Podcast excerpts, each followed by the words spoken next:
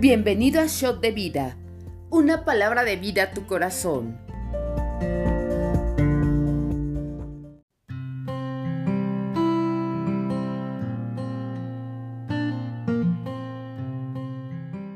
Bienvenidos al devocional. Soy el pastor Víctor Aguilar desde RN Central en la Ciudad de México. Hoy tenemos como lectura Segunda de Crónicas 1 y Zacarías 3. Llegamos al segundo libro de Crónicas. En nuestros programas anteriores vimos que David había reunido todos los materiales para la construcción del templo, así como a las personas que trabajarían en la edificación. Igualmente, David trató de infundir entusiasmo, no solo en los líderes de la nación, sino también en el resto del pueblo organizó los servicios del templo para cuando estuviera finalizado. Proveyó todo el dinero y le dijo a su hijo Salomón que se pusiera manos a la obra.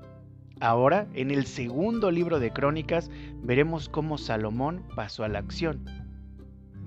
Cuando llegamos a este segundo libro de Crónicas, es de sumo interés notar las diferentes partes en que está dividido. Usted recordará que en el primer libro de Crónicas todo lo que allí fue mencionado tenía que ver con David. El libro comenzó con extensas genealogías. Fueron nueve capítulos dedicados a detallar la, descendencia desde Adán hasta David. ¿Y por qué se citaron estas genealogías? Porque nos conducían hasta David. ¿Y por qué hasta David? Porque Él nos conducía hasta Cristo y el Nuevo Testamento. Concretamente, el Evangelio de Mateo comienza con el libro de la genealogía de Jesucristo, hijo de David. Esa fue la finalidad de la inclusión de estas genealogías. Entonces, estuvimos hablando de David. A Saúl se le mencionó solo en un capítulo, y el resto del libro, desde el capítulo 11 hasta el capítulo 29, está dedicado completamente al reino de David. Debemos recordar que en los libros de crónicas tenemos el punto de vista de Dios, no el del hombre. En los libros de Samuel y Reyes sí podemos observar el punto de vista humano. Eso no quiere decir que estos libros no estuvieran inspirados. Sí han sido inspirados por Dios, pero Él nos dejó en primer lugar el punto de vista humano de este periodo histórico y después el punto de vista divino. Y al observar ese punto de vista divino, vimos que el énfasis recayó sobre David. ¿Y cuál es el énfasis que destacó David? La edificación del templo de Dios. Al llegar al segundo libro de Crónicas veremos dos temas principales. El primero es la edificación del templo y el segundo es una renovación espiritual. Muy bien, vamos a la lectura. Salomón pide sabiduría. Segunda de Crónicas 1 del 7 al 13. Y aquella noche apareció Dios a Salomón y le dijo, Pídeme lo que quieras que yo te dé. Y Salomón dijo a Dios, Tú has tenido con David mi padre gran misericordia, y a mí me has puesto por rey en lugar suyo. Confírmese pues ahora, oh Jehová Dios, tu palabra dada a David mi padre, porque tú me has puesto por rey sobre un pueblo numeroso, como el polvo de la tierra. Dame ahora sabiduría y ciencia para presentarme delante de este pueblo. Porque, ¿quién podrá gobernar a este pueblo tan grande? Y dijo Dios a Salomón, por cuanto hubo esto en tu corazón y no pediste riqueza, bienes o gloria, ni la vida de los que te quieren mal, ni pediste muchos días, sino que has pedido para ti sabiduría y ciencia para gobernar a mi pueblo, sobre el cual te he puesto por rey, Sabiduría y ciencia te son dadas, y también te daré riqueza, bienes y gloria, como nunca tuvieron los reyes que han sido antes de ti, ni tendrán los que vendrán después de ti. Y después y desde el lugar alto que estaba en Gabaón, delante del tabernáculo de reunión, volvió Salomón a Jerusalén y reinó sobre Israel. Bien, vamos a dar una pequeña explicación de lo que acabamos de leer en este segundo libro de Crónicas.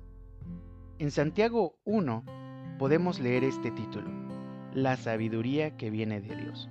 Vamos a leer Santiago 1 del 2 al 5. Hermanos míos, tengan por sumo gozo cuando se hallen en diversas pruebas, sabiendo que la prueba de su fe produce paciencia. Mas tenga la paciencia su obra completa, para que sean perfectos y cabales, sin que les falte cosa alguna. Y si alguno de ustedes tiene falta de sabiduría, pídala a Dios, el cual da a todos abundantemente y sin reproche, y le será dada. Podemos ver que aquí dice que si nos hace falta sabiduría, la pidamos a Dios, que la da abundantemente y sin reproche. Lo mismo que pasó con Salomón. Salomón pidió sabiduría para dirigir al pueblo de Dios. Y no solo le fue dada sabiduría, sino, que le fueron añadidas muchas más cosas. Quiero seguir leyéndole la concordancia. Mateo 6, 25, 34. Por tanto les digo, no se afanen por su vida, que han de comer o que han de beber, ni por su cuerpo, que han de vestir. ¿No es la vida más que el alimento y el cuerpo más que el vestido?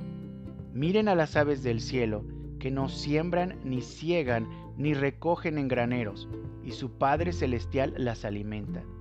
¿No valen ustedes mucho más que ellas? ¿Y quién de ustedes podrá, por mucho que se afane, añadir a su estatura un codo? Y por el vestido, ¿por qué se afanan? Consideren a los lirios del campo, cómo crecen, no trabajan ni hilan, pero les digo que ni aun Salomón con toda su gloria se vistió así como uno de ellos. Y si la hierba del campo que hoy es y mañana se echa en el horno, Dios la viste así, ¿no hará mucho más con ustedes, hombres de poca fe? No se afanen pues diciendo, ¿qué comeremos o qué beberemos o qué vestiremos? Porque los gentiles buscan todas estas cosas, pero su Padre Celestial sabe que tiene necesidad de todas estas cosas. Mas, buscad primeramente el reino de Dios y su justicia, y todas estas cosas les serán añadidas. Así que no se afanen por el día de mañana, porque el día de mañana traerá su afán. Basta a cada día su propio mal. Note lo que dice el versículo 33. Tiene gran concordancia con lo que hizo Salomón. Antes de pedir riquezas o poder sobre enemigos, pidió sabiduría. Eso le dio añadidura. Jesús nos está invitando a buscar primero a Dios y reitera que Dios se va a encargar de todo lo que necesitamos, de todo lo que nos hace falta. Muchas veces pensamos que buscar a Dios es solamente en oración. Sí, la oración es muy importante, pero buscar primeramente el reino de Dios y su justicia es hacer lo que a Él le agrada sin importar el lugar en el que estemos ser personas íntegras que muestran constantemente el carácter de Jesús. ¿Para qué? Para que quienes no lo conocen tengan el deseo de hacerlo.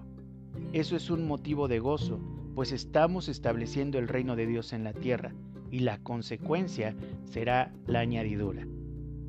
Mire lo que dice Proverbios 1.7. El principio de la sabiduría es el temor de Jehová. Los insensatos la desprecian y la, desprecian la sabiduría y la enseñanza. Entonces hablamos de la sabiduría.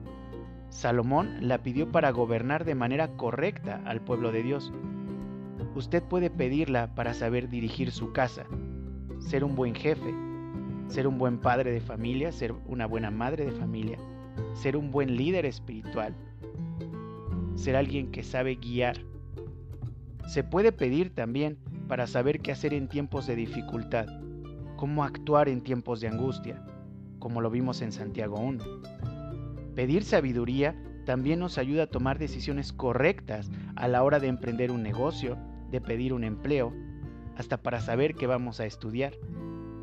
La sabiduría nos hace entender quién es Dios, el temor santo y reverencial que debemos tener hacia Él como la máxima figura de autoridad que nos ama. Recuerde, la sabiduría es un principio bíblico. Proverbios 23, 23. Compra la verdad y no la vendas. La sabiduría, la enseñanza y la inteligencia. Vamos a pasar a Zacarías 3. Vamos a leer Zacarías 3 del 1 al 10. me mostró al sumo sacerdote, Josué, el cual estaba delante del ángel de Jehová, y Satanás estaba a su mano derecha para acusarle. Y dijo Jehová a Satanás, Jehová te reprenda, oh Satanás, Jehová que ha escogido a Jerusalén, te reprenda. ¿No es este un tizón arrebatado del incendio? Y Josué estaba vestido de vestiduras viles, y estaba delante del ángel. Y habló el ángel, y mandó a los que estaban delante de él, diciendo, Quítenle esas vestiduras viles.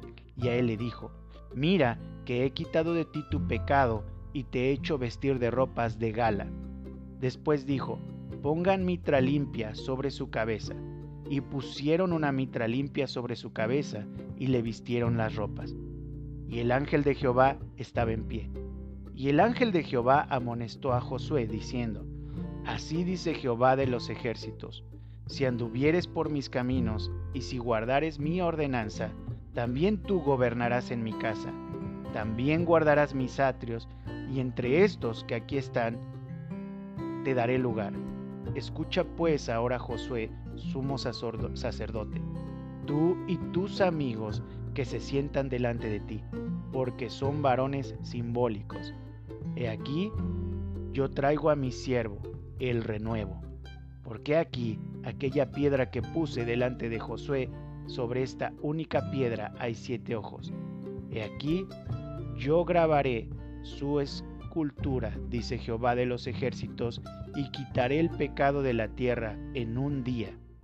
En aquel día, dice Jehová de los ejércitos, cada uno de ustedes cuidará a su compañero debajo de su vid y debajo de su higuera. ¿Qué podemos ver en este breve pero impactante capítulo? Estamos leyendo sobre un juicio. Tenemos a Josué delante del ángel de Jehová, pero también está Satanás. Note esto, la escritura dice que Satanás estaba situado al lado derecho de Josué. Normalmente, en los juicios, el abogado defensor se sitúa a la derecha de su cliente, el acusado, para representar su defensa ante el juez y jurado. Satanás está ahí para presentar acusación tras acusación contra el sumo sacerdote. Dios, quien es el juez, termina por callar a Satanás diciendo, Jehová te reprenda, oh Satanás, Jehová que ha escogido a Jerusalén te reprenda. Nos habla de una defensa de parte de Dios hacia nosotros. Eso es increíble. Dios, quien actúa como juez, en ese punto exacto de la visión, también está actuando como defensor. Nos habla de la figura de Jesucristo. Nos habla de vestiduras viles, sucias, y se refiere a, Josué como un carbón arrebatado del fuego, alguien que ya ha sido salvado. Es una representación no solo de lo exterior, sino de la condición interior, de la condición de pecado. Quítenle esas vestiduras, pónganle unas nuevas, limpias, de gala, listas para cuando el novio regrese, para cuando Jesús regrese. Dios ya nos ha perdonado y nos ha limpiado pero la amonestación es clara. Nos corresponde mantener limpias esas vestiduras. Buscar a toda costa no pecar, no fallarle a Dios. No, no estamos exentos de hacerlo, pero si fallamos es indispensable ir a Él en oración y ponernos a cuentas. No encubrir nada, no tratar de justificarnos, reconocer en qué estamos mal. Dios es bueno y misericordioso. Isaías 1:18. Vengan luego, dice Jehová, y estemos a cuentas. Si sus pecados fueren como la grana, como la nieve, serán emblanquecidos. Si fueren rojos como el carmesí, vendrán a ser como la blanca lana. Estemos a cuentas, dice el Señor. Deseamos que esta palabra sea de bendición para su día. Suscríbase al canal, le esperamos mañana.